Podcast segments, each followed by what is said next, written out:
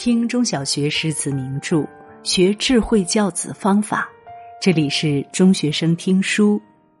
今天和大家分享的文章是：凌乱的家庭养不出自律的孩子。凌乱的房间正在毁掉孩子的专注力。后台经常看到父母抱怨：“我家孩子五岁，从小就调皮冲动，情绪不稳定。”在幼儿园经常与同学发生冲突。我家孩子刚上小学，一写作业就东张西望，一会儿抠抠橡皮，一会儿上个厕所，连十分钟都坐不住。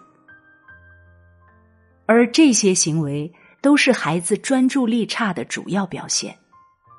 我给这些父母的建议是：可以先检查一下孩子的生活环境是否有问题。超级育儿师里，一位妈妈气愤的和育儿师蓝海投诉：“儿子串串四岁了，脾气暴躁，不懂礼貌不说，在家也是上蹿下跳，实在太难管了。”于是蓝海决定前往串串家观察。还没到串串家，就在楼梯走廊看到被人随手乱扔的纸屑、烟头。打开家门，左手边就是烟熏火燎的厨房。客厅里到处都是散乱的拼图玩具，以及随意堆放的纸箱，满地都是废纸和空盒子。在这样脏乱无序的房间里生活，怪不得孩子自制力差、注意力不集中了。于是，在后面改造串串的计划中，蓝海老师提出的第一点就是要改造家庭环境。一个孩子的专注力往往与大脑发育有关。在大脑中主要负责理性、自我调节的额叶，要到二十五岁才会发育完全，这导致他本身的自我管控能力比较弱。因此，孩子特别容易被杂乱的事物吸引注意力，导致精神不集中，也更容易情绪不稳定。而整洁有条理的环境，会给孩子的大脑一种舒适感，帮助他集中注意力、专注思考。衡水中学有位老师曾拍下过一个学生家中令人震撼的场景。这个家庭中，老大、老二是双胞胎，老三、老四是龙凤胎。四个孩子并排端坐在书桌前认真学习，对外界的一切充耳不闻，专注力极强。他们面前的墙上贴着满满一墙的奖状。值得注意的是，每个孩子的桌面都干净整洁。书本排放的整整齐齐，不见任何杂乱的物品。对于十二岁之前的孩子来说，真正拉开彼此距离的不是成绩，而是专注力。而一个孩子能否做到专注、自控力强，家里的环境早有预兆。父母只有创造一个整洁有序的环境，孩子才不容易被外界打扰。能够专注而用心的学习生活。凌乱的房间正在破坏孩子的自律。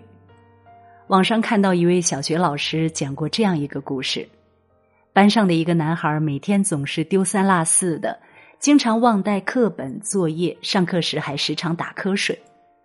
老师便决定去孩子家里家访。一进门，老师便被眼前一幕惊呆了。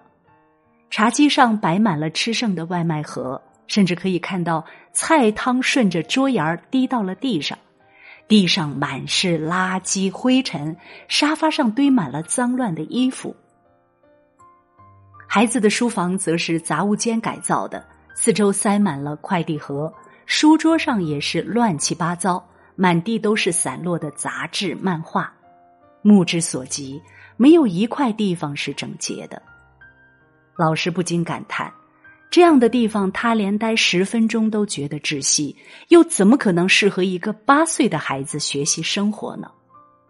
凌乱的环境会让孩子缺乏条理性，每天浑浑噩噩，做什么事情都半途而废；不认真写作业，每天态度敷衍，甚至干脆不写；做事情杂乱无章，一会儿做这个，一会儿又做那个，很难坚持；生活没有自己的节奏。作息凌乱，经常熬夜，长期下来只会一点点透支孩子内心的秩序感，不仅破坏了孩子自律的形成，也很难建立起好的学习习惯。反之，那些家里井井有条、肃静整洁的孩子，往往做事秩序井然，在学习上也更容易做到自律自觉。整洁的房间，孩子未来更有出息。哈佛商学院曾经做过一个研究，发现，幸福感强的成功人士，往往居家环境非常干净整洁，而不幸的人们，通常生活在凌乱肮脏的环境中。前体操世界冠军刘璇，当年训练作息稳定，生活安排的井井有条。退役后，他把这种理念也贯彻到了家庭与教育中。打开家里的冰箱，各种蔬菜水果整齐码在格子里。他的家里杂而不乱，各个区域功能划分明确，还给儿子设定了专门的玩乐区，配备了整齐的玩具收纳盒。家里一定要保持整洁。如果儿子玩完玩具扔一地，他就提醒他要赶紧收拾好。在刘璇的用心栽培下，他五岁的儿子熊赳赳不仅聪明可爱，独立意识也很强。你的房间藏着孩子未来的模样。日本福冈一位摄影师森有志，喜欢用他的相机记录下来一家人的生活日常。一对夫妻，两个孩子，三只狗，十三年来如一日，琐碎平凡，却又异常生动。拍摄场景多为他朴素而不失精致的家中。尽管房子是租来的，但是从照片中可以看出来，家里物品摆设非常雅致整洁，处处都能透露出主人的用心。